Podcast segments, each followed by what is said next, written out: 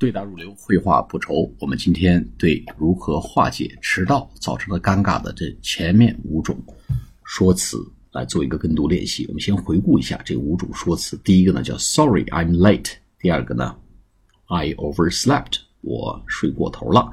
第三个呢，My alarm didn't go off，闹钟没响。第四，I had to wait ages for a bus，公交车怎么都等不来。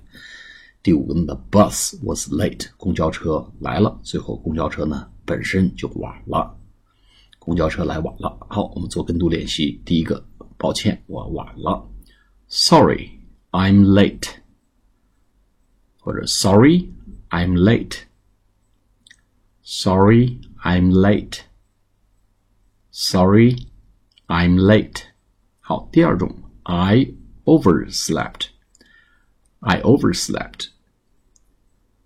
I overslept. I overslept. 第三个，My alarm didn't go off. My alarm didn't go off. My alarm didn't go off.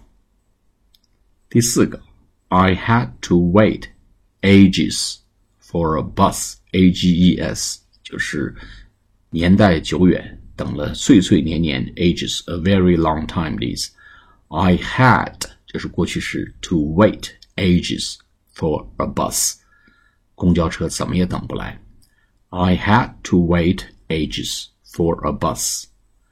I had to wait ages for a bus. I had to wait ages for a bus. 第五种，The bus was late. The bus was late. The bus was late. 好，我们下次节目再见，谢谢大家。